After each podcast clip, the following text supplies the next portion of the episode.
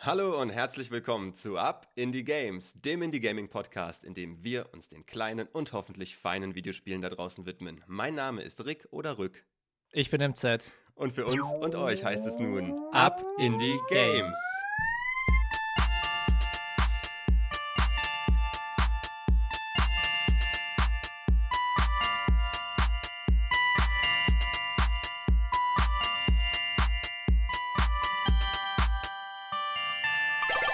MZ, ich äh, glaube, ich hatte zwei oder drei Ingwer-Shots zu viel oder vielleicht waren es auch zwei oder drei koffeinierte Tee-Mischgetränke. Ich bin extrem aufgeregt, aber im positivsten Sinne. Ich bin voller Vorfreude. Ich rede schon ganz viel, du hast noch gar nichts gesagt. Äh, ich äh, sag guten Tag und lass dich jetzt sprechen. Hi. Hi, ja, du bist gerade auf deinen Fitness-Trip, ne? Oder hast du Ingwer-Shots für dich entdeckt? Ja, die äh, ziehen mich manchmal echt hoch. Äh, das ist auch für mich so eine gute Alternative zum Koffein. Danach greife ich irgendwie viel zu oft, ne? Getränke, da diese Mate-Sachen, weil ich ja auch keinen Kaffee trinke. Und äh, wenn ich irgendwie so einen ähnlichen Wachmacheffekt haben will, aber auch so ein, das ist auch mit dem Geschmack assoziiere ich dann auch irgendwie so ein so Gesundheit und, und Fitness irgendwie so, dann, dann so ein Ingwer-Shot zwischendurch. Und morgens auch ist es geil, aber auch so zwischendurch ist es auch mal gut. Das war doch eher so ein Ding 2018, die Ingwer-Shots, da waren die doch ganz groß. Mittlerweile ist der Trend doch schon, würde ich sagen, fast ausgestorben. Also ich Du bist die einzige Person, die ich kenne, die Ingwer-Shots trinkt. Echt? Kurkuma-Shots gibt es auch manchmal bei mir, aber die machen mehr so satt als, als, als fit für, für mein oh, Gefühl. Fang bloß nicht an mit Kurkuma. Also ich finde nee? die richtig, richtig widerlich. Ah, doch, die mag ich gerne. Das, aber ich assoziiere damit irgendwie doch, doch dieses Herzhafte dann schon. Äh, aber ich, dass das so ein Trend war, das war mir gar nicht klar. Bubble Tea, weiß ich, war so ein Trend, der aber an mir vorbeigegangen ist. Den habe ich einmal probiert und fand also ich da gar nichts dran. Ein einziges Mal Bubble Tea bisher getrunken. Ich konnte das jetzt seit Jahren schon schon, ich glaube, mindestens zehn oder zwölf Jahren erfolgreich verhindern und äh, vermeiden. Frozen Joghurt war auch sowas, ne? Das habe ich auch noch gar nicht entdeckt. Also gibt es das irgendwo? Ich glaube, das ist auch eher so ein Amerika-Ding gewesen, oder? So Froyo. Frozen in so Einkaufszentren hatte ich das manchmal so gesehen. Ja. Ne? Ja, Soft Eis macht auf jeden Fall auch wieder, glaube ich, ein Comeback. Das ist auf jeden Fall ein Favorit, den ich gerne esse.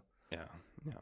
Naja, äh, bevor wir weiter über uns über Eis äh, verquatschen, äh, lass uns lieber über, was auch in, jetzt habe ich den, den Segway verpasst, ja. Es wäre ja so gut gewesen, über bei Malls darüber zu sprechen, dass ja da auch Arcades gibt oder Videospiele oder irgendwie so eine Überleitung. Die habe ich verpasst, aber ein Thema, worüber wir uns schon länger unterhalten hatten oder öfter waren äh, Rogue-like und Rogue-lights. Dazu hatte ich auch noch eine Anmerkung. Ja, und es würde heute bei mir auch wieder ein Rogue-light sein. Ja, sehr gut, das äh, passt zu, zum Thema oder gibt ein Gegengewicht zu mir, denn ich habe extra keins gewählt. Kein Roguelite und kein Roguelike und auch kein 2D-Plattformer, auch kein Präzisionsplattformer, denn irgendwie. Wir haben bestimmte Themes, die immer, immer wieder kommen. Und deswegen, ich wollte das auch schon wieder später erwähnen, dass halt wieder ein Common Theme halt Roguelite vorkommen wird heute, aber das ist ein gutes Spiel. Mir ist jetzt aufgefallen, da habe ich besonders die beiden Begriffe Roguelike und Light ein bisschen un, ähm, also unverantwortlich benutzt. Ja, aber wir sind doch jetzt auch ein bisschen klüger nach der letzten Episode. Ja, und, aber das war ja das Ding. Ich habe das erklärt und danach habe ich das die ganze Zeit falsch benutzt. Und dann hatte ich noch den Gedanken jetzt, wann zocken wir überhaupt mal ein Roguelike? Die sind doch alle Roguelites, die wir zocken. Das ist doch, hat doch alles immer irgendetwas, das mit in die nächste Runde kommt oder irgendwie durch verstärkten Upgrade Roguelike, so wie ich das jetzt verstanden habe, nach meiner eigenen Öffnen wir nochmal die Diskussion dann, ja. Na, ja Roguelike ja, ist ja doch dann eher, was eher wie das Original ist, was auch viel ernster ist, glaube ich, wo man dann halt sozusagen tot ist, dann ist man ganz genau. tot und Roguelite ist ja das nur so ein paar Elemente davon. Deswegen ja Light halt die Richtig. leichte Version davon. Richtig, und alle Spiele, die wir so diskutiert haben jetzt, da hattest du ja immer etwas, was du wieder mitnehmen kannst ja, oder wieder ja. mitbringen kannst. Deswegen meine ich ja, wir haben eigentlich, ich habe, glaube ich, eigentlich noch nie ein Roguelike gespielt. Okay, müssen wir, mal, müssen wir mal ein bisschen äh, nachgucken und stöbern, ja. was wir in unserer Bibliothek haben an Roguelike-Spielen. Lassen wir die Roguelikes und die Roguelites liegen, die äh, Plattformer und Pixelgrafik auch, denn wir sind heute mal ganz woanders beim ersten Spiel, das ich mitgebracht habe. Was hast du für uns? Bevor ich das verrate, wollte ich dich auch noch mal fragen, wie stehst du denn zu Live-Action Aufnahmen in Videospielen? Oder was assoziierst du damit? Ja, das ist schon ein bisschen Spoiler für später, weil jetzt, wo du Live-Action-Aufnahmen gesagt hast, sind mir sofort halt bestimmte Cutscenes. Also es kann auf jeden Fall funktionieren in bestimmten Spielen, wenn es gut eingebettet ist. Ja. Aber persönlich muss ich sagen, bin ich nicht so ein großer Fan davon. Es gibt ja manchmal auch bei Steam dann, sieht man halt ähm, verschiedene neue Spiele, die einem angeboten werden und viele davon, die dann halt nur mit solchen Live-Action-Sachen arbeiten, muss ich sagen, habe ich bisher noch nicht so angesprochen. Ich glaube. Ja. Aber ja, in manchen Spielen, finde ich, kann es nochmal so einen anderen Effekt erreichen. Ich denke, da werden wir auch später nochmal darüber sprechen. Also ich finde, für mich immer ist die Mischung schon schwierig gewesen. Jetzt irgendwas Animiertes oder sogar, also eher mal oldschool, wo, wo die ersten Videospiele, die ich damals auf dem PC gespielt habe, das waren dann auch so diese alten Star Wars-Dinger oder irgendwie ja, so. Command and Conquer muss ich sofort Command denken. Command Conquer ja. ist auch so ein Ding und diese Mischung, die hat mich immer irritiert. Die hatte auch irgendwie was. Das hat das irgendwie, für mich hatte das auch irgendwie so das Videospiel nochmal so bestätigt, weil da erwachsene Menschen zu sehen sind, die da irgendwas mit dem Videospiel machen und dann auch Teil davon sind und dann Schauspielern und deswegen dachte ich so, ja, das hat irgendwie Legitimität. Ja, und wenn Spiel wir auch ein bisschen in der Zeit zurückgucken, es gab ja auch Spiele, die hatten ja wirklich richtig aufwendige, also ich weiß nicht, ob die auch aufwendige ja. Drehbücher hatten, aber die hatten richtige Filmstars, also wirklich jetzt ja, nicht irgendwie Hamill. Leonardo DiCaprio, also die allergrößten, aber halt schon wirklich sehr bekannte und wahrscheinlich auch viel dafür bezahlt, also dass sie da bestimmte Schauspielerinnen in den Videospielen haben. Ich erinnere mich gerade nicht mehr, wie das Spiel heißt, aber. Irgendwas mit Space oder Galactic Irgend so ein oder Starfighter, so. irgendwas ja, sowas ja. Ding war, wo, wo, Luke Skywalker dann in so einem anderen Space-Kontext war. Das, da kann ich mich erinnern. ich erinnere mich nur an irgendwelche ernst guckenden, grauhaarigen Männer, die irgendwie so eine Halbglatze haben. Ja, ja. ja. Naja, auf jeden Fall das Spiel um das es heute geht, das erste ist das Spiel Immortality aus dem Jahr 2022. Und es ist komplett nur mit Live-Action-Footage. Also du hast natürlich ein paar Bedienelemente da, ist ja auch ein Videospiel eigentlich, aber es ist mehr ein interaktiver Film. Wie das strukturiert ist und funktioniert, dazu erzähle ich gleich mehr. Developer ist Sam Barlow. Da hatte ich jetzt schon mehrmals den Gedanken, ähm, ist das eine einzelne Person? Das ist eine einzelne Person, ganz genau. Und bei dem hatte ich jetzt schon mehrmals den Gedanken oder bin dem Gedanken begegnet, dass Leute gesagt haben, oh, es ist das nächste Sam Barlow Game.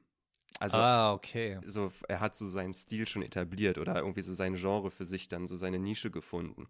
Da habe ich mal geschaut, was der sonst noch so gemacht hat. Na, wo du jetzt auch Live-Action gesagt hast und halt, natürlich habe ich mir das Spiel jetzt auch ein bisschen im Voraus angeguckt was ich schon gesehen habe, wie gesagt, auf Steam Store, sowas wie Her Story oder. Das ist von ihm. Ah, die ganzen anderen weiß ich nicht, aber genau, ich glaube, das ist so ein äh, Spielemacher, der immer so auf diese filmischen Elemente äh, setzt und da irgendwie auch so diskontinuierlich das halt äh, einzeigt und dass man da irgendwie sowas zusammenpuzzeln muss und irgendwie so Thriller-mäßig, glaube ich, dass es alles kreiert und äh, gestaltet ist. Ganz genau, das ist dieses Ding, was Sambalo da für sich so seine halt eben gefunden hat, diese Nische. Mhm. Und das ist dieses filmische, wie du halt sagst, das ist bei Her Story so und dieses De Desktop-Thriller nennt er das, glaube ich. Also das, das ist ein halt interessanter so, Name. Ne, das hat ja auch so wieder dieses Immersive, dieses bisschen Fourth Wall Breaking-mäßige und das ist ja auch wieder ein auch wenn er jetzt hier seine ganz eigene Nische mit diesem Found Footage oder so mäßigen gefunden hat, aber das ist ja auch so ein, wir waren ja schon bei Videospiele-Trends, auch etwas, das ich schon gesehen habe, da kommen wir in anderen Episoden zu, da habe ich andere Beispiele, äh, wo das auch passiert, wo das eben viel passiert. Das äh, Spiel kommuniziert mit dir und hat so dieses metafictional Element, dass es auch über die eigene Fiktionalität kommuniziert und, und diese, ja, das ist irgendwie so diese äh, Grenze zwischen dir und dem Spiel auch aufweicht. Ja, die Assoziation ist mir auf jeden Fall auch gekommen, als du äh, Live-Action ähm, erwähnt hast, dass da auch meistens ja eher der Spieler dann direkt angesprochen wird und dann nicht irgendwie das, diese geschlossene Story ist, sondern du bist Teil dieser Story und du musst jetzt irgendwas machen oder äh, du bist dann halt der Commander, der dann jetzt die Truppen in, zum Sieg mhm. führen muss, weil irgendwie Russland äh, oder die UdSSR halt äh, Amerika bedroht oder irgendwie sowas in der Art. Richtig. In Immortality. Äh, erstmal kurz zum Plot. Das ist vielleicht ein einfacherer Einstieg. Also, es geht um die Schauspielerin äh, Marissa Marcel. Marissa Marcel ist eine Schauspielerin in den ähm, späten 60ern und 70ern. Eigentlich begleiten wir Marissa über 30 Jahre etwa so oder ja, 20 Jahre, bisschen mehr, ähm, ihre Karriere. Und zwar, ähm, weil wir etwas rausfinden müssen. Und zwar, warum ist Marissa verschwunden oder wo ist Marissa? Äh, das ist nämlich das Geheimnis, worum es sich äh, dreht. Sie ist bei den Dreharbeiten zu ihrem äh, dritten großen Film ist sie verschwunden und nicht mehr wiedergekommen und hat da aber auch auffälliges Verhalten schon gezeigt. Auffälliges Verhalten beim Dreh, auffälliges Verhalten hinter den Kulissen und also Wutanfälle oder verschiedene andere seltsame Arten, sich zu bewegen, zu sprechen und so und wir wirkte oft verwirrt, haben Drogen eine Rolle gespielt, haben andere Sachen eine Rolle gespielt. Eben ganz viele Fragezeichen um diese Person und um ihr Verschwinden und diesen Fragen gehen wir auf den Grund, indem wir uns Clips anschauen. Und da kommt eben das Spiel ins Spiel. Das genau. ist das, was wir dann machen. Ich habe das ja auf deine Empfehlung auch vor Ewigkeiten mal gespielt, auch mit meiner Frau zusammen. Und wir haben versucht, da reinzukommen. Ähm, genau, erklär erstmal dann, wie das Spielprinzip überhaupt funktioniert, weil das ja. ist auch was ganz einzigartig, finde ich. Das ist ja auch das Ding, das habe ich mir auch notiert, das Reinkommen, das ist eine Sache, die musst du erstmal schaffen. Und da kann ich absolut verstehen, einmal erstmal dieses Ding, okay, Live-Action-Footage, das ist ja erstmal schon eine Hürde dazu sagen, okay, auf das Spiel lasse ich mich ein. Also für mich war es das auf jeden Fall. Und dann eben in das Spielprinzip reinkommen. Und das geht so, du bewegst dich von Clip zu Clip. Am Anfang startet jede, jede, jedes Spiel mit demselben Clip. Das ist ein Interview von ihr zu einem Film, aus einer Talkshow, in, dem sie spricht, in der sie spricht. Und du kannst pausieren, diesen Clip zu jeder Zeit, und dann hast du die Möglichkeit, mit so einem Sucher, mit so einem Cursor auf dem Bild rumzugehen und kannst alle Personen und Objekte, also wirklich so gut wie alles, ist irgendwie erfasst.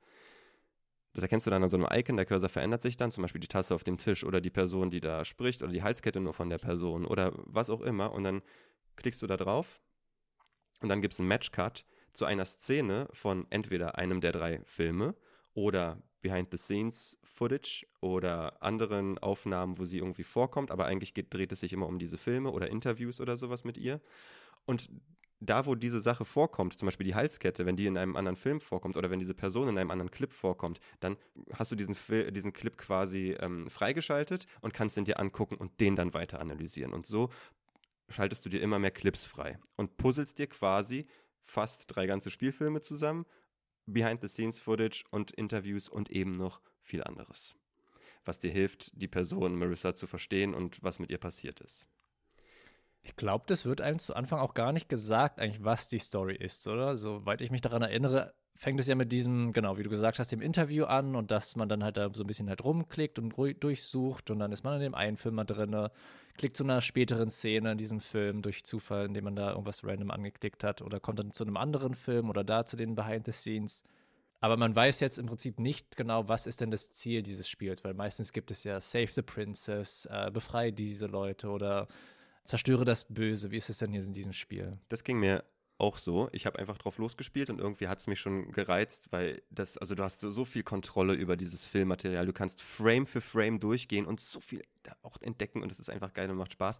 Deswegen hat es mich gleich reingesogen, aber dann hatte ich auch diesen Gedanken, was mache ich hier eigentlich? Also oder mhm. warum? Und dann, weil aber das Spiel ja schon diesen Charakter hat, dass äh, später kommen wir auch nochmal zu einem Spiel, das einen ähnlichen Charakter hat, dass das Spiel eigentlich ja schon beim Starten losgeht. Im, Im Sinne von, das Menü gehört schon zur Experience. Mhm. Und dann gucke ich, guck ich mir das Menü mal an und sehe da halt ähm, neben Settings und so dann About. Und dann habe ich einfach mal darauf geklickt und dachte, da habe ich jetzt Infos über den Developer oder was. Nee, dann ist da, da halt so ein Text von Sam Barlow, in der, der so eine kurze Beschreibung von The Mystery of Marcella, äh, Marissa Marcel und das, was ich vorhin eingangs gesagt hatte, dass sie verschwunden ist und nicht klar ist und so und dass sie ihren letzten Film nicht gedreht hat, fertig gemacht hat und so, das steht dann da einfach alles drin, wie so ein kurzer Zeitungsartikel. Okay, aber das ist dann auch natürlich so ein Spiel, wo man dann noch ganz so ein bisschen outside of the box halt ja, denken muss und ganz viel Fall. auf Details achten muss und gucken muss, wie hängt es miteinander zusammen oder vielleicht muss man irgendwie so ein paar Pixel weiter irgendwie was anklicken, um da was Besonderes freizuschalten. Genau. Das, so ist das. Und das, dieses Freischalten, das funktioniert ja auch nicht chronologisch. Du hast ja dann quasi und ja auch nicht ähm, jetzt den, erst den einen Film, dann den anderen, sondern alles durcheinander und das puzzelst du dir dann zusammen. Aber das, du kannst dann auch sortieren und chronologisch sortieren und so. Aber du musst schon viel Puzzlearbeit und Denkarbeit leisten. So, und jetzt bin ich auch an dem Punkt angekommen, wo ich gar nicht viel mehr zu dem Spiel sagen kann, ohne zu spoilern. Aber ich versuche es trotzdem.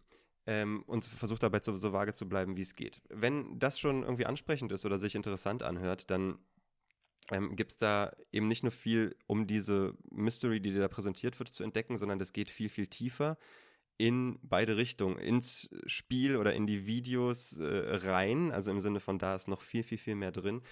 Viel mehr als auf der Oberfläche also ich habe wirklich dann teilweise mit offenem Kiefer dann da gesessen und dachte so, oh, okay, krass. Und es geht in eine sehr artsy und auch ähm, philosophische Richtung und eben auch sehr so eine Meta-Richtung. Und das, da bin ich eben da, wo es in die andere Richtung geht.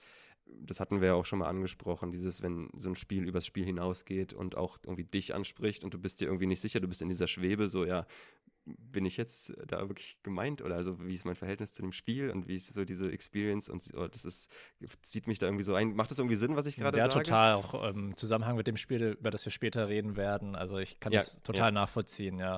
Und das ist ja dann wirklich auch so ein Spiel oder halt irgendwelche Gedanken, die man dann über Tage lang hat und was halt auch auf jeden Fall nach äh, nachhaltig einen in den Gedanken bleibt, weil das halt irgendwie so auch eine ganz neue, unbekannte Experience ist. Man weiß gar nicht, wie soll man sich überhaupt ja, fühlen. Ja ist man mit den Entscheidungen, die man gemacht hat, okay oder also ja, es macht halt manchmal sowas mit einem, wie halt Kunst, halt, wie Spiele halt es mit einem machen. Ja.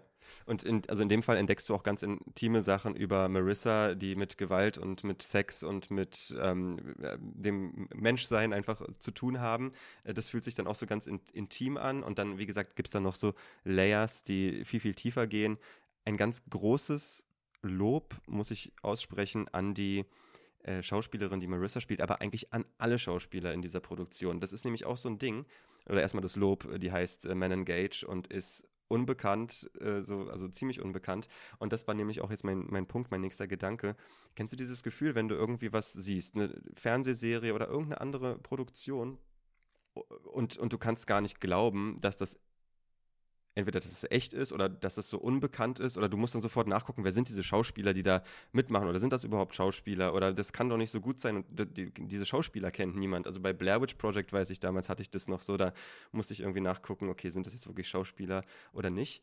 Und äh, ich habe ja oft auch das Problem bei diesen Found Footage, äh, nicht Found Footage, sondern ich meine jetzt bei den Videospielen, die Live-Action sind, dass die Schauspieler einfach oft nicht gut sind. Mm, ne? Definitiv. Das ja. hat also diesen Cringe-Charakter, so 3000. Ja, das war auf jeden Fall der Fall bei den Command Conquer-Spielen. Ich weiß nicht, ob das dann extra gemacht wurde, ja. so over the top, ähm, ob das halt irgendwie so dieser Stil war. Hm. Aber teilweise ich meine, heutzutage kann man darüber lachen, aber so ganz ernst konnte man es nicht auch früher nehmen. Nee, habe ich damals auch nicht, erinnere ich mich gut. Das war auch sehr cartoony. Ja. Und bei Immortality habe ich das eben überhaupt nicht, diesen Effekt. Das ist total, also, und das hat ja dann auch diese, du spielst ja quasi dieses Spiel, in dem du einen Editor spielst, der diese, äh, also du bist ja schon du einfach, du, also spielst keine Figur, du bist einfach du, aber was du machst ist ja, du bist ja im, im Cutting Room ah. ne? und dann ah. guckst du dir diese Dinger an auch wenn das nicht explizit so gesagt ist. Das ist aber das, was du machst. Und dann guckst du dir aber an Material von Filmproduktionen, wo eine Schauspielerin ja eine Schauspielerin spielt und die spielt auch noch in drei Filmen drei verschiedene Rollen und das hat so viele Ebenen und also für mich hat das total dann irgendwann mit meinem Kopf crazy Sachen gemacht und die Performance ist total on point, also richtig, richtig überzeugend. Und auch vom Production Value her, diese, das sind ja Produktionen aus den 60ern, 70ern und 90ern oder sollen es sein. Also Period Pieces.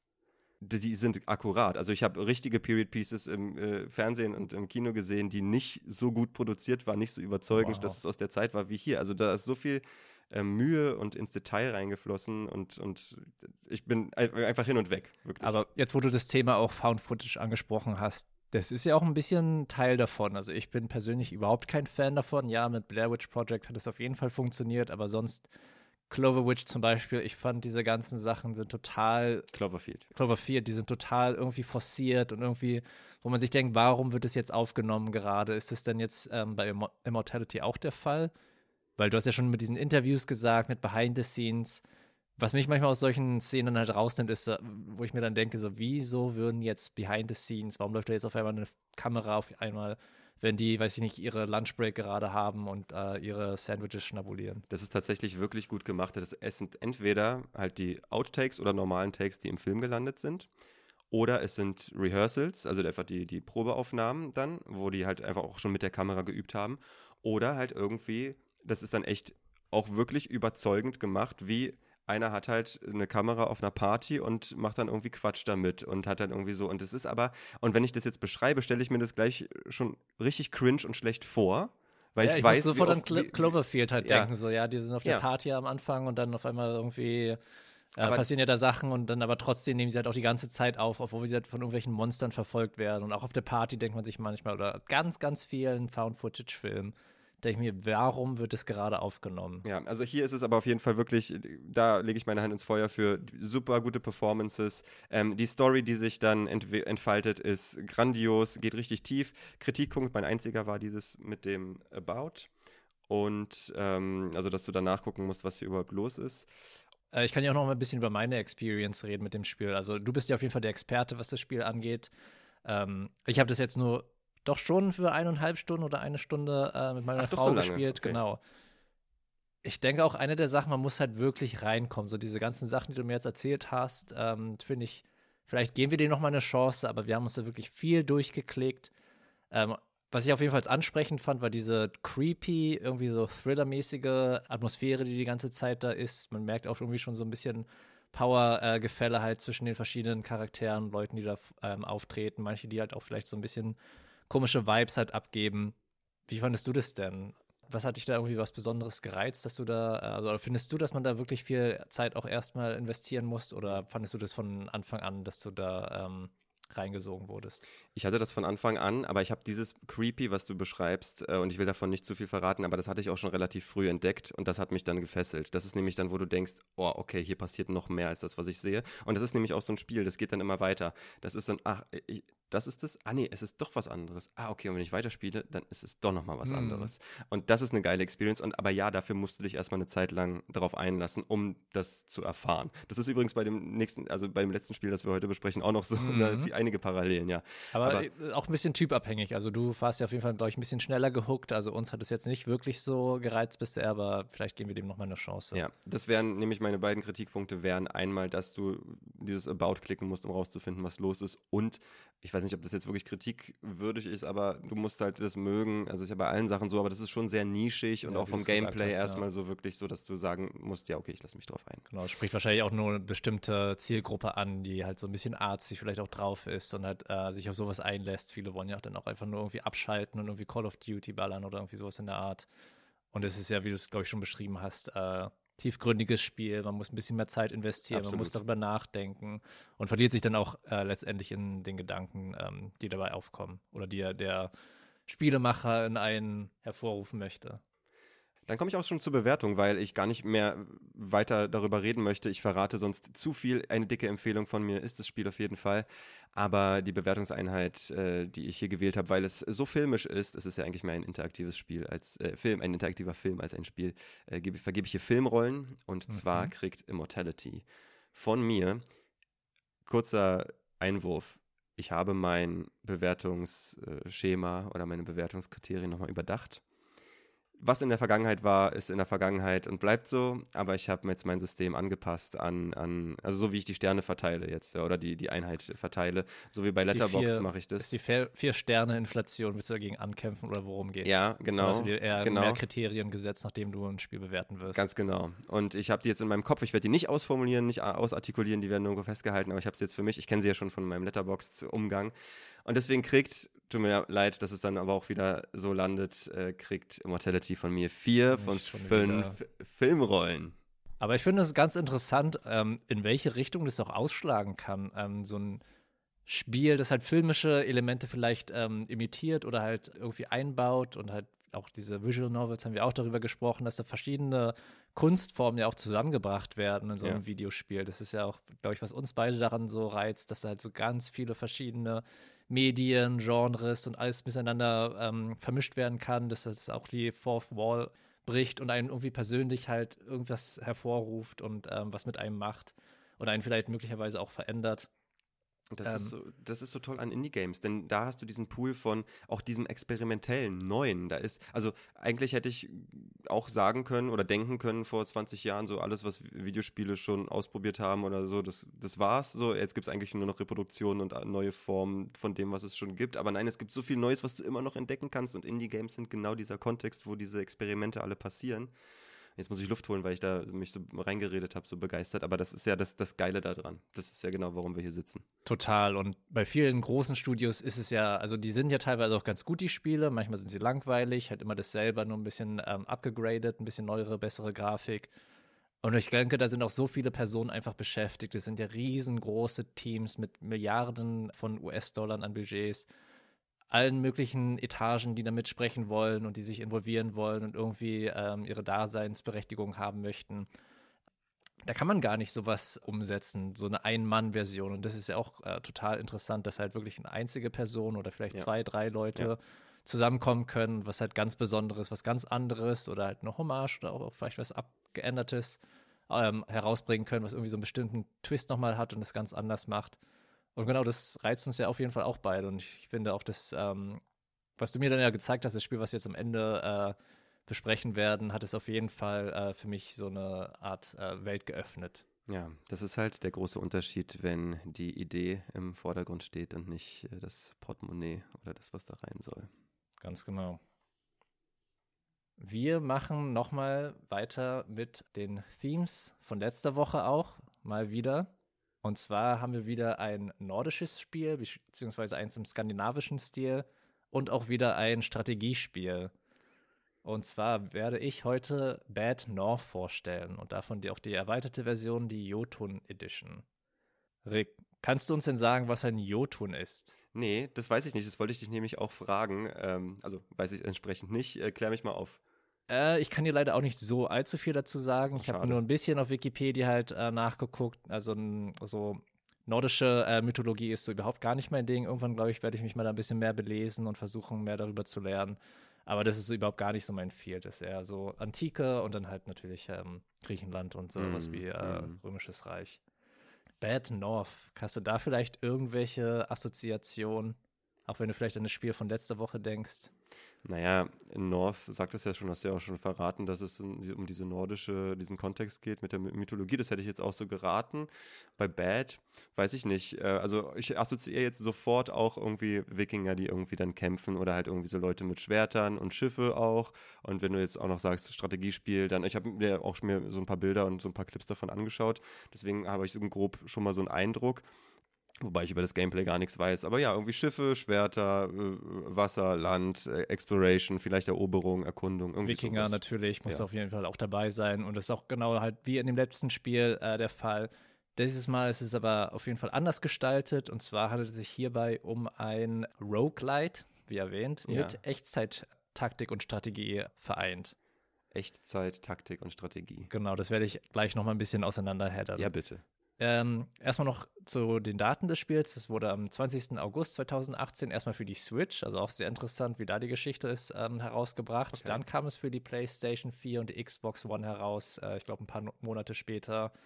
Und dann am ähm, 16. November 2018 wurde es für den PC veröffentlicht. Und ich glaube, ein paar Tage später dann ist es auf Steam runter rausgekommen und da habe ich mir das geholt. Okay. Und ein Jahr später, also 2019, wurde es jetzt auch für Android und auch iOS äh, herausgebracht. Das heißt, das kannst du zu Hause spielen am Computer, das kannst du auf der Konsole spielen oder auch einfach auf deinem Handy. Und ich finde, eigentlich passt es zu all den unterschiedlichen Systemen. Bei manchen da ist die PC-Version besser und bei manchen, das macht man lieber dann mit einem Handheld oder dass man irgendwie einen Controller in der Hand hält. Und äh, da läuft es dann ein bisschen flüssiger. Aber ich finde, ich habe das auch mal bei meinem Schwager auf der Xbox One ähm, gespielt und da, beziehungsweise da auch entdeckt. Und genau nach, danach hatte ich mir das dann halt geholt und war begeistert davon. Also zockst du das auch mit dem Controller in der Hand dann? Nee, am PC mache ich das dann doch mit der Maus. Aber es so. hat wirklich richtig gut funktioniert ähm, mit dem Controller, weil so Strategiespiel und Controller, das ist eigentlich ein Mix, der sich überhaupt gar nicht äh, gut verträgt. Ja. Äh, es kam ja da so ein paar, glaube ich, Halo Wars und sowas raus. Ähm, da habe ich auch positive Sachen ähm, drüber gehört, aber für mich Strategiespiele müssen halt immer mit Maus äh, und am besten noch Tastatur gespielt ich werden. Ich glaube tatsächlich eine Kombination, die ich noch nie ausprobiert habe. Strategiespiele spiele ich ja sowieso nicht so viel, aber wenn ich mir jetzt vorstelle, hier also fällt es für mich auch jetzt so in die, grob in die Kategorie hier City Skylines habe ich ja ganz viel gespielt. Sowas mit dem Controller geht gar nicht. Okay, das ist jetzt nicht ist ganz aber auch auf der Konsole, oder? Ich glaube, das glaube ich auch. Ja, gibt's glaube ich auch. Ja. Aber irgendwie so City Builder und so Strategiesachen, das glaube ich nicht. Oh, jetzt habe ich auch noch mal so ein richtig Flash von The Past bekommen. Es gab ja auch, glaube ich, bestimmte äh, Command Conquer Spiele auf der Konsole.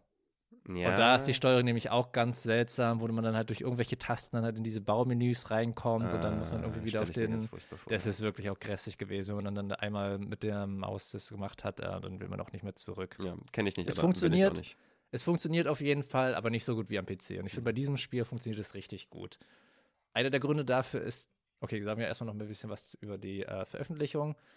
Genau, es, am 24. Äh, Juni äh, 2019 ist dann eine kostenlose ähm, Expansion halt rausgekommen. Auch cool, weil wir letztes Mal auch über DLCs mhm. und äh, negative Erfahrung ja eher ähm, darüber äh, gesprochen haben, ist die Jotun Edition rausgekommen.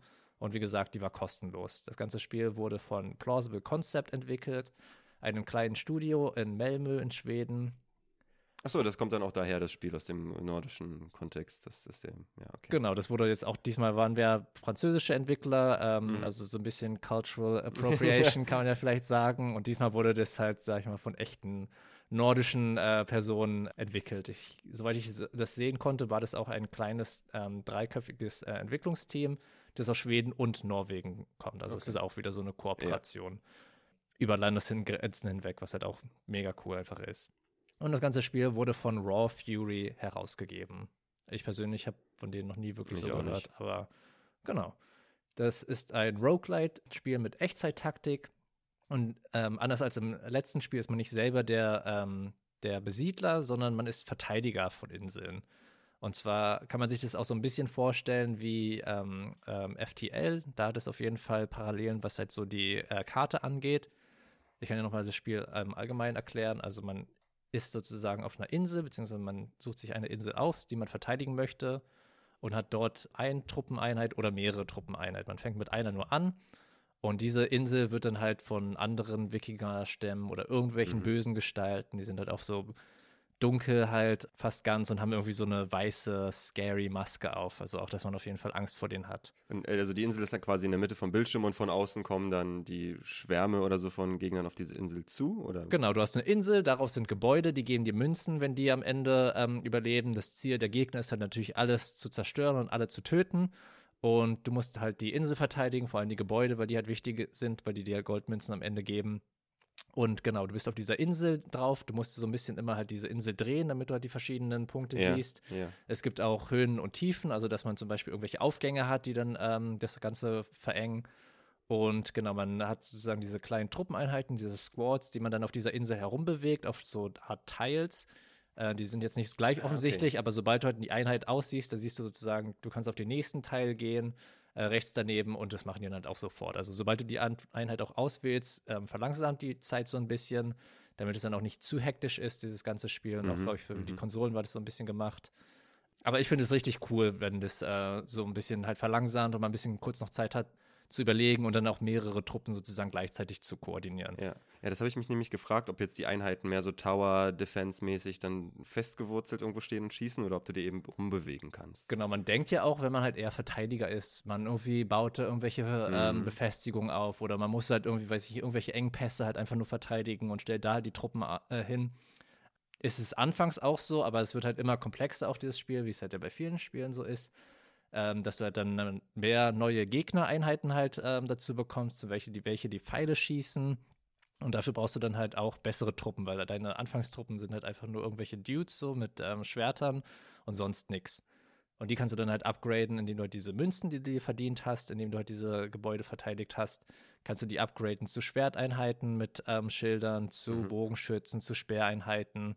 Und die alle haben halt natürlich bestimmte ähm, Eigenschaften, die sie halt einzigartig machen und die kannst du dann auch nochmal upgraden und denen auch nochmal einen Spezialangriff geben oder halt ein Item für die kaufen. Und ähm, genau, im Prinzip kommen dann halt von ähm, allen möglichen Insel, äh, äh, Seiten können dann halt die Boote kommen. Es ist halt auf dieser Insel bist du, Wasser natürlich drumherum. Und da hast du dann so eine Art Fork of War, halt so Nebel. Mhm. Und aus den Seiten kommen dann halt auf einmal die Gegner. Also man kann da jetzt nicht sich direkt drauf einstellen, aber man hat so einen kleinen Vorlauf von so irgendwie, weiß ich nicht, sagen wir mal fünf Sekunden, bis, du, bis die dann halt an ähm, Land äh, landen und dann versuchen halt die Gebäude mit Molotow-Cocktails oder was ich, was sie da werfen, ja. halt zu zerstören.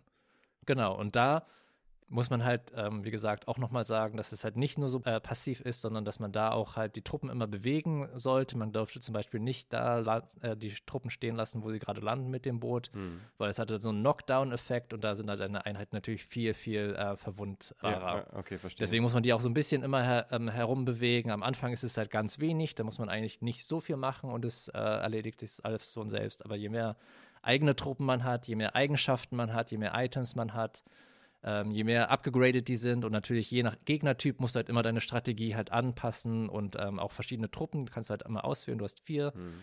Truppen ähm, oder Squads, die du dann halt jeweils auf diese Inseln mitnehmen kannst und damit die äh, verteidigst. Und du hast dann gewonnen, wenn du eine bestimmte Anzahl von Gegnerwellen überstanden hast? Oder gibt es da noch ein anderes Ziel, das du hast im, im Gameplay? Genau, also es kommen im Prinzip immer Gegnerwellen, also nicht, dass jetzt irgendwie sagt First Wave, Second Wave, ähm, aber es kommen halt immer kontinuierlich Gegner. Am Anfang hat man so eine ganz kurze Ruheperiode und dann kommen die halt so nach und nach und immer mehr und dann kommt halt die Final Wave, wo dann ganz viele Gegner am okay, Ende kommen. Du hast also genau. einen Indikator, dass du weißt, okay, jetzt ist es gleich vorbei oder, oder darauf arbeite ich hin, jetzt ist die letzte Welle. Genau, wenn du dann dieses Final Wave siehst, dann weißt du, jetzt wird es auf jeden Fall ernst und danach ist dann aber auch zu Ende. Mhm.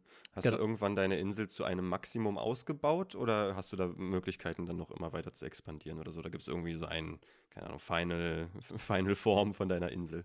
Naja, wie gesagt, man verteidigt nicht immer dieselbe Insel, sondern eine Inselgruppe. Also du hast mhm. dann halt wie diese Übersichtsmap bei FTL, dass du dann diese eine Insel erst äh, verteidigt oder du verteidigst die in der Mitte oder mhm. die unten. Die haben dann auch verschiedene Anzahl von Gebäuden und die geben auch unterschiedliche okay. Münzen. Und bei manchen kannst du dann halt auch neue Squads freischalten. Da siehst du dann halt so eine Fahne, die haben dann manchmal auch besondere Trades, dass sie dann halt irgendwie Items zum halben Preis bekommen oder die können sich halt in den Gebäuden schneller erholen. Man kann die auch da wieder halt reinschicken, damit die da die wieder auffrischen. Also du hast halt irgendwie, weiß ich nicht, wie viele, acht Einheiten oder so in einem von diesen Squads. Und natürlich, wenn die mit Gegnern in Kontakt kommen, dann werden da welche sterben. Und da hat man dann auch nochmal so ein Element, so, oh Gott, wenn die jetzt ähm, nur noch zwei davon übrig sind, ich will die jetzt nicht verlieren, ich mache die jetzt ganz oben in das Gebäude rein, dass ich richtig gut verteidigen kann, damit ich dann halt die Final Wave nochmal überstehe. Mhm, mhm. Und ähm, genau, da sind halt, also es gibt halt keinen klassischen Basisaufbau, sondern du hast halt deine Truppen, die du upgradest und dann hast du halt immer diese zufällig generierten Inseln, die halt dir erstellt werden. Das heißt auch keine Kampagne und kein Level ist äh, wie das andere. Das hat halt auf jeden Fall einen hohen äh, Replayability-Wert ähm, an sich, äh, mhm. dadurch auch. Und es ist auch dieser Roguelite-Effekt, also dass du da halt dann immer unterschiedliche procedurally generated halt mhm. äh, Levels hast. Und äh, dieser Roguelite-Effekt, dass du halt deine Einheiten upgradest ja. und wenn einer von diesen ja. Einheiten stirbt, dann ist sie auch für immer weg. Und dann musst du neue rekrutieren oder halt aus deinem Roster halt äh, die, weiß ich nicht, B-Truppe oder halt äh, irgendwie sowas äh, auswählen. Ja. Hört sich ganz äh, einzigartig an vom Gameplay so. Ich überlege die ganze Zeit, gibt es einen Vergleich? Ganz random kommt mir die ganze Zeit, ich weiß, es ist überhaupt nicht ähnlich, kommt mir Orcs Must Die in den Kopf, aber das ist ja auch einfach nur. Nee, total so, nicht. Das ich ist weiß, nicht so weiß. wie so ein, so ein Tower-Defense-Game. Deswegen, ja. also für mich ist es halt auch eine ganz einzigartige Erfahrung gewesen. Also Aha. ich finde auch dieses ganze Design gefällt mir voll, das ist voll charmant, das ist irgendwie so schlicht und ganz viel ist irgendwie so auch grau und äh, clean halt, dieses ganze Design davon. Hm. Aber sobald dann halt diese gegnerischen Truppen kommen und halt diese Schlacht ausbricht, ist halt auch irgendwie diese Insel, die eigentlich so schön davor auch äh, aussieht, halt so ganz friedlich, so überall in äh, Blut gebadet, halt überall da, wo hm, die ja, äh, Truppen ja, gestorben ja. sind, an den Stränden, irgendwo auf diesem Aufgang oben zu den äh, Gebäuden hin. Und äh, das hast du dann auch auf dieser Übersichtskarte. Da siehst du dann auch diese roten Flecken, was so, auch so ein ja, ganz, okay. ganz lustiges Detail ist. Ja. Aber da kommt halt auch, wie halt bei FTL, so eine Welle hinten. Mhm. Das heißt, du musst halt auch irgendwie entscheiden, so will ich jetzt irgendwie mehr Cash haben, in denen ich halt äh, diese große Insel halt mit ganz vielen Gegnern erstmal da äh, die verteidige oder will ich jetzt irgendwie ganz schnell nach vorne und mir den neuen Squad holen, weil ich jetzt irgendwie lieber auf vier äh, Squads aufstocken will, anstatt dass ich immer nur mit dreien herumrenne. Hm. Jetzt, wo du das so mit FTL vergleichst, würdest du dann sagen, der Vibe ist eher ein entspannter Laid Back als jetzt so ein Action-Vibe? Oder ist das ähnlich? Bei FTL hast du ja auch mal das, mal das ganz im Kontrast. Ne? Oder wie kannst du das irgendwie in so eine Ecke tun? Oder wie, was würdest du dazu sagen? Ich würde sagen, es ist etwas einfacher und wie gesagt auch so ein bisschen cleaner, weil es halt nicht irgendwie, du musst dich jetzt nicht um Holz und Ressourcen und mhm. dies, das kümmern, sondern halt nur um die Truppen, die du halt gerade in diesem äh, Spiel drin hast, um die Spezialfähigkeiten aber du musst jetzt nicht nochmal irgendwie äh, irgendwas einsammeln oder halt bestimmte Sachen halt machen, damit du noch mehr Coins äh, bekommst. Du musst halt einfach nur deine Gebäude verteidigen, bestmöglich, damit du halt möglichst viel Geld bekommst und das war's. Aber das heißt halt nicht, dass die äh, Kämpfe irgendwie simpel sind, sondern da muss man wirklich viel auch nachdenken. Deswegen ist dieses Pausieren auch wirklich gut für die späteren Level. Ich kann mir auch gut vorstellen, dass es für die Hardcore-Fans dann auch ausgestellt werden kann. Aber ich fand, das ist wirklich richtig so eine einzigartige Experience gewesen die Verbindung von Roguelite-Elementen mit so einem Echtzeit-Strategiespiel, mhm. ähm, was halt auch nicht so irgendwie so einen klassischen Basisaufbau oder so hat und irgendwie auch so, wie gesagt, Elemente auch von FTL so ein bisschen mhm. drin mhm. hat. Das hat mich total angesprochen.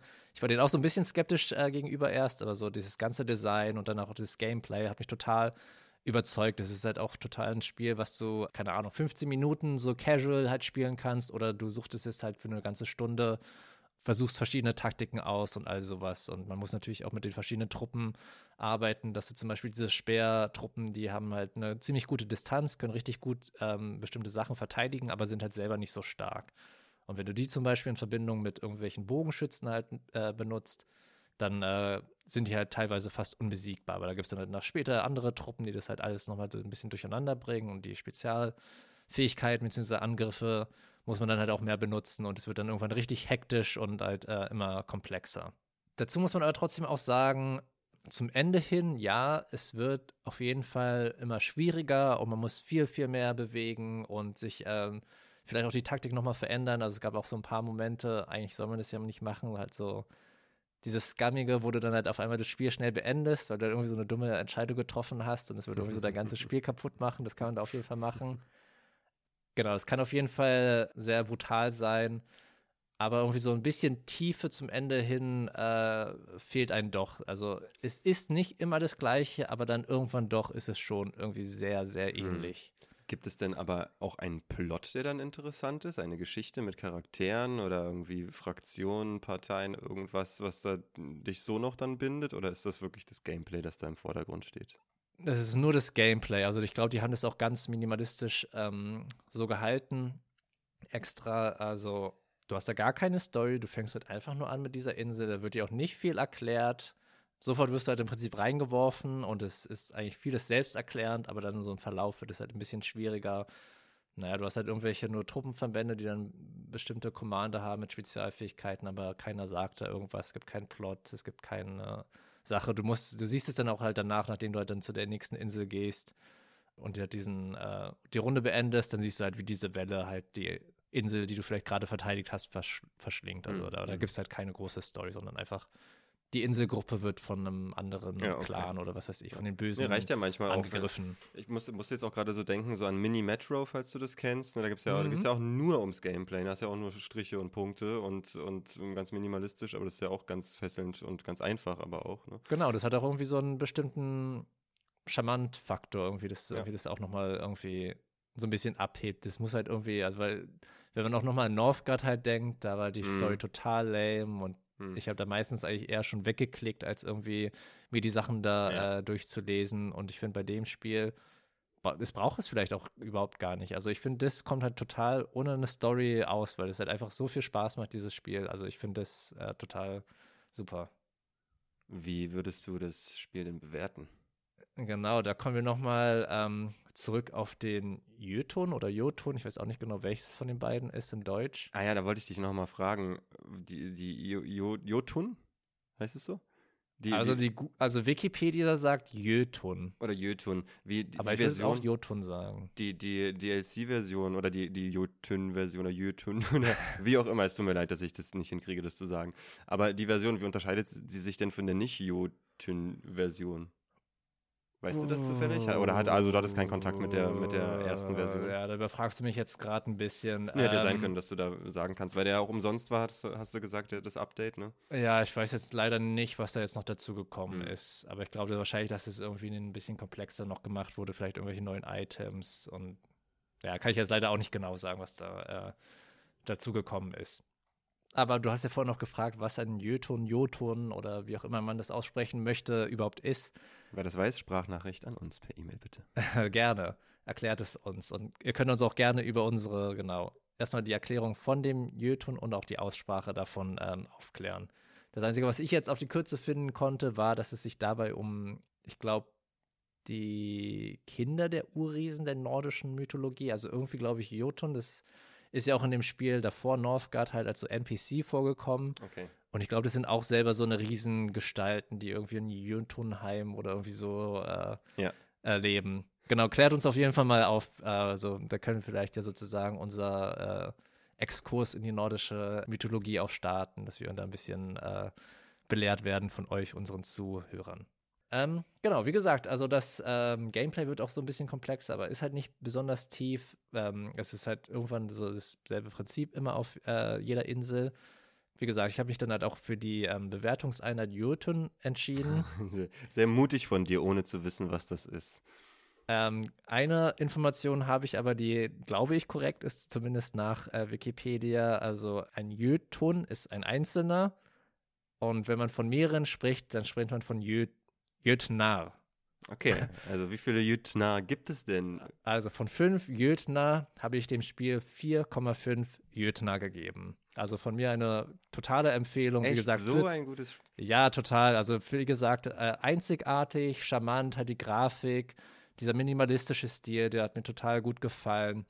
Ähm, wie gesagt, das einzige ähm, Minuspunkt, also der halbe für mich gewesen, ist halt, dass es dann irgendwann nicht mehr so tief ist, sondern mhm. so ein bisschen halt repetitive ähm, ist, aber diese ganze Experience hat auch für den niedrigen Preis, den man dann dafür bezahlt, vor allem in einem Sale, hat okay, sich das so total gelohnt und es mhm. hat mir richtig gut gefallen. Ich habe das jetzt auch nach, weiß ich wie vielen Jahren, nochmal halt extra für diese Episode angefangen zu zocken und ich habe dir das vorhin schon erzählt. Ich wollte da irgendwie vielleicht nur zehn Minuten ja. so ein bisschen ausprobieren mhm. und am Ende habe ich irgendwie eine Stunde lang das Spiel einfach gespielt, weil es halt einfach so viel Spaß macht und dann irgendwie nochmal über verschiedene Taktiken nachgedacht und sowas und ja, also ich kann es einfach nur empfehlen, dieses Spiel. 4,5 tatsächlich. Jütna für Bad North. Okay, kommen wir dann also zum dritten Spiel, das wir ja jetzt schon so oft erwähnt haben. Den Namen zwar nicht, aber ja, willst du noch mal eine kleine Introduction oder Segway, wie du es genannt hast. Die hast du ja machen. schon, die hast du ja schon perfekt gegeben, denn wir haben uns tatsächlich über das Spiel so viel schon unterhalten, ohne uns darüber zu unterhalten zu können und ich würde auch sagen, ohne uns zu viel über äh, das Spiel unterhalten zu wollen, denn das ist wieder ein Spiel, ganz viele Parallelen zu dem ersten, ne? das war jetzt auch gut. das hat gut hingehauen. Also, das ist sehr leicht zu spoilern, das Spiel. Also ganz, ganz leicht. Aber da sind ja auch wieder die Parallelen, dass halt wieder viel mehr als ähm, wie halt so auf der Oberfläche halt sichtbar ist, in diesem Spiel verborgen. Also ganz, ganz viel. Wieder dieselbe Parallele auch. Spiel es weiter, du denkst erst, es ist das eine Spiel oder die eine Art von Spiel und dann spielst du weiter. Und, oder wenn du das schon magst, dann, dann geil. Also das war meine Experience. Oh, ich zock das Spiel hier, das gefällt mir schon und dann wird es irgendwas anderes und dann wird es wieder was Neues und hast wieder einen neuen Zugang und wieder ein neues Verständnis. Aber damit äh, Verständnis überhaupt erst zustande kommt, worüber sprechen wir? Wir sprechen über Inscription aus dem Jahr 2021 Inscription mit, also das zweite, der zweite E-Sound mit Y geschrieben. Und bei Inscription handelt es sich auch wieder ein, um ein Spiel, das du mir empfohlen hast. Du bist sozusagen der Indie-Guru von uns beiden. Also ich war eher so einer, der halt so Triple-A halt Titel fast ausschließlich gespielt hat und so Indie-Games so ganz selten mal Meat Boy oder halt World of Goo so ein bisschen Kontakt damit gehabt. Aber irgendwie diese Renaissance hast du mich auf jeden Fall so dahin geführt. Und Inscription ist auf jeden Fall eins dieser Spiele gewesen, die so Pandoras Box oder halt so diese ganze Indie-Game-Welt für mich eröffnet haben Ach, und echt? gezeigt so haben, wie doch? geil ja. es doch ist. Ja, oder noch weiter eröffnet, ja. Gut. Ja, auch vor allem halt das Genre. Du kannst ja mal ein bisschen ähm, erzählen, zumindest in das grundlegende ähm, Gameplay von Inscription. Ja, da äh, hätte ich den Ball auch zu dir gespielt, weil es ja was mit Karten zu tun hat und du ja von uns beiden der größere Kartenspiel, also was Videospiele angeht, äh, Kartenspielliebhaber bist. Ähm, das ist aber nur ein Element, auch wenn es ein Kernelement ist. Das Spiel hat nämlich wieder denselben Trend oder folgt denselben Trend, den wir Wobei das sich nicht anfühlt wie einem Trend folgen, sondern einfach ein eigenes Ding machen, aber eben dieses Ding, das wir schon identifiziert haben von Dingen vermischen, also Genres vermischen, Game, verschiedene Gameplay-Modi entweder hintereinander oder gleichzeitig dir servieren, dir präsentieren, sodass du dich damit irgendwie auseinandersetzt. Und, und auch wieder so ein Mystery, wo man irgendwie so denkt, da ist irgendwas Tieferes und ich will irgendwie dahinter kommen, was denn jetzt überhaupt dieser ganze Rahmen oder was ich jetzt hier überhaupt mache, ähm, weil da irgendwie auch so ein paar kleine Hints ja wieder auch gedroppt werden, so ähm, bei diesem Kartenspiel.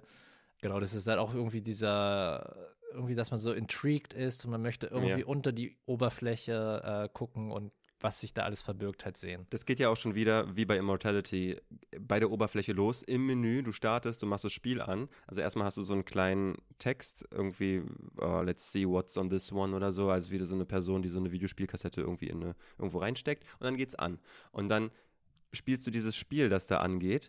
Und du hast die, diese Buttons, also repräsentiert als so Karten. Übrigens zur Grafik sage ich auch noch was, dieses irgendwie super, super komplex und modern, aber super, super simpel gleichzeitig. Ich habe noch, nie, hab noch nie so eine Mischung gesehen aus Pixel-Grafik und 3D und also. Ja, wie du sagst, es ist irgendwie unbeschreiblich, auch wieder so ein ganz totales Unikat, was man noch nicht vorher gesehen hat. Noch nie gesehen, noch nie.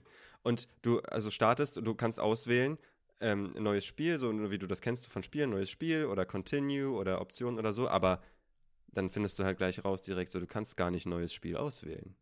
Das geht nicht. Du kannst nur Continue machen damit, das ist schon die erste Experience in dem Spiel. Das hat schon gleich so, also die erste Experience für mich war schon Inscription zu lesen mit dem Y, weil da Crypt dann drin ist. Da hast du schon gleich so, ah, da ist irgendwas Mystery, creepy Charakter ist da so drin.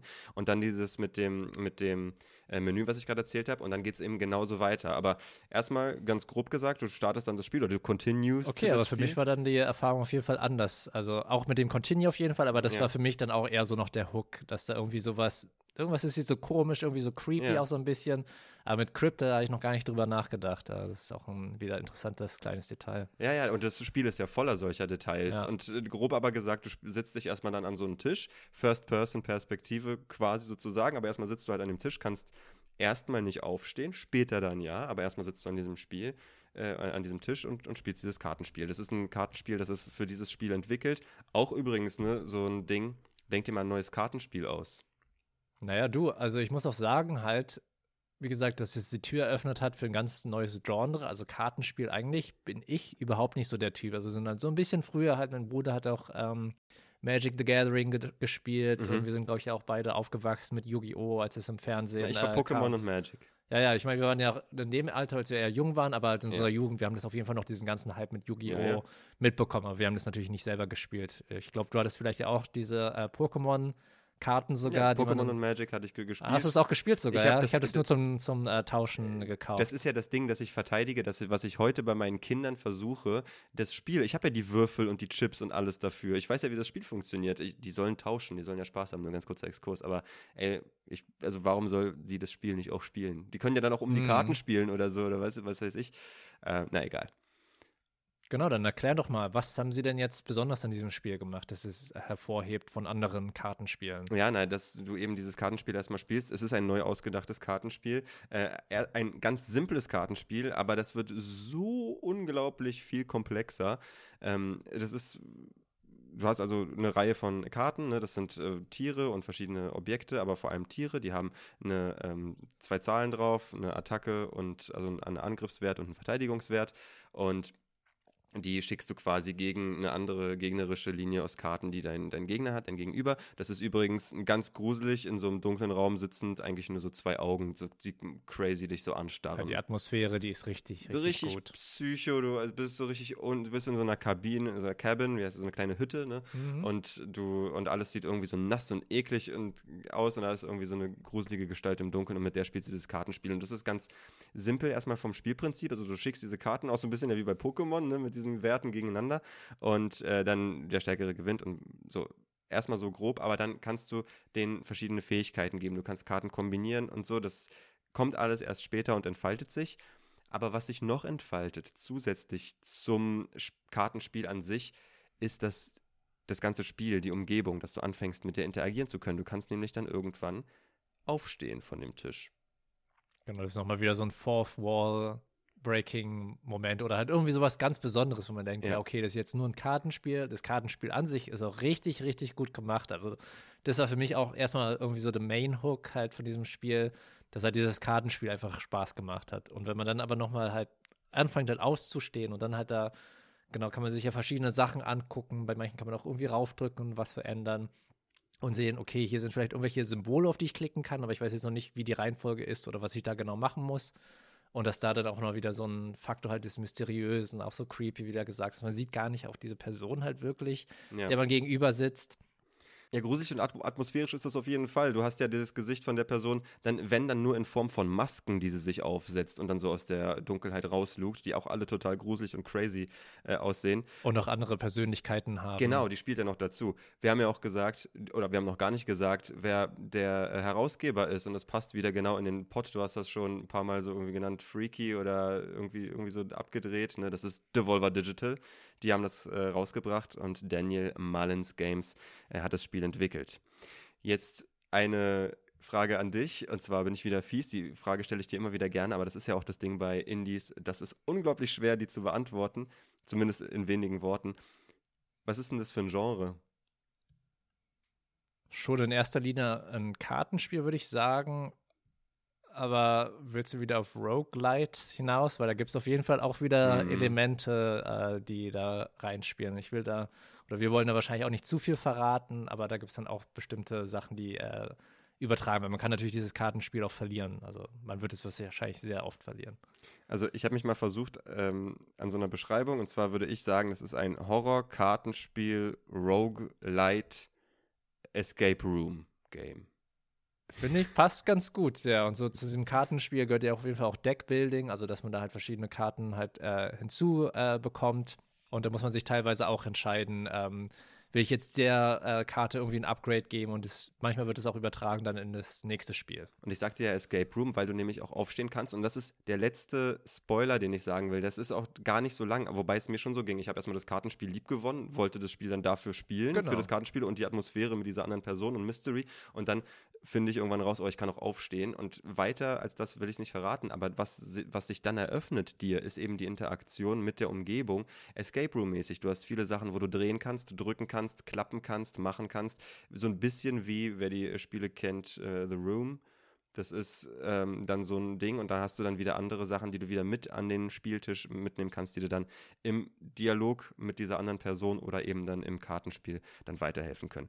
Das soll es sein, denn ich habe gesagt, äh, was habe ich denn gesagt? Horror-Kartenspiel, Roguelike, äh, Roguelite, Escape Room, aber auch noch anderes, also mehr Genres. Aber das war es jetzt wirklich, mehr möchte ich nicht verraten, denn das Spiel wächst. Es Total. Wir haben ja schon so ein paar auch Hints selber gedroppt mit dem ähm, Live-Action-Sachen. Also lasst euch da einfach überraschen. Wir wollen da wirklich auch nicht zu viel davon erzählen, weil das auch wieder eine dieser total einzigartigen Erfahrungen einfach ist, die man selber gemacht äh, machen muss. Also guckt euch am besten gar nichts dazu an. Guckt euch ja. kein Gameplay, ja. guckt euch keine Trailer, keine Spoiler oder irgendwas nix, an. Nix. Ich finde auch bei manchen Spielen bin ich manchmal so ein bisschen lazy und wenn es mir irgendwie zu schwer ist, dann gucke ich halt einfach ähm, die Sachen nach oder irgendwelche Lösungen zu irgendwelchen Rätseln oder Challenges oder wenn irgendwie sowas für mich zu kryptisch ist. Und ich finde, in diesem Spiel war das überhaupt gar nicht nötig, weil das irgendwie alles, diese Hints sind so gut gemacht mhm. und so gut teilweise versteckt, aber trotzdem, wenn man genau guckt und so ein bisschen immer auch nachforscht, ähm, dann kommt man auf jeden Fall darauf. Also das ist jetzt nicht zu kryptisch oder zu schwer gemacht, sondern hat immer so genau die richtige Balance von irgendwie ist irgendwie nicht zu sehr an der Hand führend, aber auch irgendwie jetzt nicht zu schwer, dass man da überhaupt gar nicht hinterkommt. Und nochmal die Betonung, wenn erstmal dieser Schritt zu sagen, okay, Kartenspiel, darauf muss, muss ich mich einlassen, wenn das erstmal so ist, so, oh nee, das ging mir auch so, ich glaube, das ging dir auch so im Z, hast du ja auch, glaube ich, gesagt, ne? Das war das erste Kartenspiel. Jetzt bist du, jetzt bist du aber gehuckt, jetzt bist du unsere Kartenspielperson. Also jedenfalls sehe genau, ich Genau, so. also total. Also ich habe da jetzt auch branched out in ganz viele andere Kartenspiele und bin da jetzt auch, ja, wie du gesagt hast, total gehuckt in diesem Genre auch. Aber mein Punkt war eben, eben, wenn es nicht so ist bei euch, ne, dann ist das Spiel wirklich immer noch ganz, ganz, ganz viel mehr als dieses Kartenspiel. Auch wenn das Kartenspiel leicht ist reinzukommen, ich habe schon gesagt, gesagt, äh, easy to learn, hard to master. Genau, ja. Aber das ähm, ist nicht der größte Teil oder nicht so, wie es erstmal den Anschein macht. In diesem Spiel gibt es ganz viel zu entdecken, ganz viel zu, äh, drin zu versinken. Und das ist ja auch zu Recht auf so gut wie allen äh, Game of the Year Listen gewesen äh, von, von dem Jahr. Also das ist ein dickes, dickes ähm, äh, Thumbs up, Daumen hoch. Das ich kann auch nur sagen, ich war eigentlich kein Fan. Also ich war eigentlich so gegen das Genre. So. Ich kann mich genau daran erinnern, als mir das erste Mal gezeigt hat, ich äh, hast, ich habe schon so in meiner Peripherie so ein bisschen immer von diesem Spiel mitbekommen, irgendwelche Videos so auf YouTube oder halt irgendwie, wow, das ist so das neue geile Spiel und irgendwie so ein bisschen auf Twitch oder irgendwie sowas mal gesehen, dass irgendwelche Leute das spielen, aber immer gedacht, so, ah, so Kartenspielen, nee, man, habe ich keinen Bock darauf. Ich will irgendwie so Action und irgendwie sowas Geiles erleben. Präzisionsjumper oder was weiß mm, ich, irgendwie mm. so, mhm. so ein Sidescroller oder irgendwas Cooles machen. Und ähm, das hatte man nicht halt überhaupt nicht angesprochen, so ein Kartenspiel, wie kann das denn irgendwie geil oder tiefgründig sein? Und ich kann nur sagen, das Kartenspiel hat mich total als Anti-Karten-Fan halt überzeugt. Aber das, was dann halt auch noch dahinter kommt, das ist eigentlich nur ein ganz kleiner Teil dieses Kartenspiels. Aber das ist alleine schon ein Spiel an sich. Also einer, sag ich mal, der Kritiken in Anführungszeichen, mhm die ich ab und an mal gelesen habe, nachdem ich das dann durchgespielt habe, ist, dass dieser erste Teil zu kurz ist. Ja, dass Leute okay. den am geilsten fanden und halt eigentlich äh, den immer wieder und äh, mehr davon mm, spielen wollen mm. und dass da irgendwie so eine Expansion ja. oder was weiß ich für rauskommen soll, weil dieser erste Teil alleine okay. schon so geil ist. Aber ich fand alle Teile und auch diese ganze Experience also ich kann nur sagen, mind blown. Ja, absolut. Es ist eben nicht ein Kartenspiel in Videospielform, sondern es ist eine Experience von vorne bis hinten. Ganz krass durchkonzeptioniert, durchdacht und entwicklungstechnisch ja auch wie mit der Grafik, mit dem Gameplay. Ich bin da überhaupt nicht bewandert, aber das stelle ich mir nicht leicht vor, das so hinzukriegen, wie das gemacht ist, das Spiel. Ja, wie gesagt, und einzigartig, creepy aber auch und so mysteriös, dass man da halt irgendwie mehr nachforschen will. Und dann kommen dann irgendwie noch andere Sachen ja hinzu. Wir haben ja auch wieder gesagt, sind wieder verschiedene Medien, die halt zusammenfließen und halt auf eine total kreative Art gemacht und und du wirst auch angesprochen irgendwie als Spieler selbst direkt, ja. ne, fühlst du dich so, ne? Ja, und auch dass man halt auch wieder halt hinter dieses Geheimnis oder was ist mit dieser Person oder was jetzt mit dem, was hat es damit auf sich? Ich will das unbedingt wissen und ich kann nicht so ruhen, bevor ich das herausgefunden habe und dann glaube ich, teilweise ist es auch ein bisschen bestimmte Sachen offen gelassen, dass dann halt die Fans im Internet ähm, halt heiß diskutieren können drüber. Und ich ja. finde es auch sehr, sehr clever alles gemacht. Lasst eure Finger vom Internet, lasst euch alle Mysterien Definitiv. vom Spiel präsentieren. Und ich lege noch ein Mysterium oben drauf, denn ich schlage jetzt die Bewertungseinheit vor und erkläre dem Publikum nicht warum. Aber du wirst es wissen. Und zwar schlage ich vor als Bewertungseinheit Zähne. Ah, okay. Mhm. Ja, Gerne. einverstanden? Und, äh, nee, Premiere ist es nicht mehr, aber äh, eine Seltenheit, denn dieses Spiel ist für mich ein sowas von rundum gutes Paket wieder von, also was, was, wie, wie du das Medium, Videospiel und alle künstlerischen Einflüsse und alle Einflüsse, die überhaupt da geltend gemacht werden, wie du das als Paket schnüren kannst, da übertrifft, ich kann gar nicht in Worte fassen, wie ich dieses Spiel finde. Es übertrifft alles für mich, es macht einfach alles total gut, dieses Spiel. Ich äh, gebe diesem Spiel Inscription 5 von 15. Ja, was soll ich auch dazu noch sagen? Es, it's a masterpiece. Masterpiece fünf von fünf Sternen. Absolut, ja, ja. Super. Dann sind wir uns einig und hätten damit fast ein schönes Schlusswort gehabt, MZ. Aber noch nicht ganz, denn unser Aufruf geht weiter. Ihr seht in eurem Feed ein buntes Bild, das wir momentan Logo oder Cover nennen, aber das soll es nicht bleiben. Wir möchten ein besseres, ein schöneres, ein geeigneteres, eins, mit dem wir zufrieden sind und ihr auch. Und diesen Prozess möchten wir mit euch gemeinsam irgendwie gestalten. Erstmal ist dieses irgendwie so weit gedacht, dass ihr uns Sachen schickt. Wir bitten euch, designt mit. Wir sind beschränkt, äh, was unsere Fähigkeiten, unser Budget und unsere Zeit angeht. Deswegen sind wir auf eure Hilfe angewiesen. Wir vertreten da MZ und ich ein bisschen verschiedene Positionen, denn ich äh, habe immer gesagt, AI kommt mir nicht in die Tüte bei keinem kreativen Prozess, auch nicht beim Podcasting, auch nicht beim Logodesign. Und äh, MZ, wie siehst du das? Also ich benutze jetzt mittlerweile auch ähm, KI sogar für meine Arbeit, um mir da so ein paar Prozesse zu erleichtern. Und ich kann nur empfehlen, benutzt KI, benutzt die äh, Werkzeuge der Zukunft, weil es wird nur mehr, es wird nicht weniger werden lernt damit umzugehen, experimentiert mir einfach so ein bisschen. Ich habe auch so ein bisschen experimentiert, einfach nur so zum Spaß mal, zum Jux halt, ähm, gucken, was man da so generieren kann. Und vielleicht kommen ja gute Inspirationen raus und man kann, wie wir es davor auch schon mal gesprochen haben, ähm, kombinieren, dass man halt irgendwie seine eigenen Gedanken mit halt der KI verbindet oder man nimmt sich Inspiration von der KI und macht da was ganz Neues, anderes mal raus macht irgendwas mit KI, ohne mit anderen, irgend, irgendwas, irgendwas, was auch immer bei uns ankommt, freut uns und wir werden dann entweder irgendwie eine Abstimmung auf der Website machen oder was anderes uns damit ausdenken. Mischformen von verschiedenen Einflüssen, wenn ihr was zeichnet und das dann in irgendeine AI gibt oder so, was auch immer. Her damit zu uns per E-Mail genauso wie Kommentare, Anregungen, Fragen, Ideen für weitere Spiele. Alles zu uns an abindiegames.farnfunk.de. Checkt auch unsere Website farnfunk.de für weitere Folgen, Shows und Inhalte. Gebt uns eine Bewertung direkt in eurer Podcast-App und abonniert unseren Kanal auf YouTube. Das hilft uns alles sehr. Vielen Dank an Niklas für die Musik. Vielen Dank an euch alle da draußen fürs Zuhören. Es war mir wie immer eine Freude, MZ. Wir freuen uns, von euch zu hören. Tschüss. Bis zum nächsten Mal. Ciao, ciao.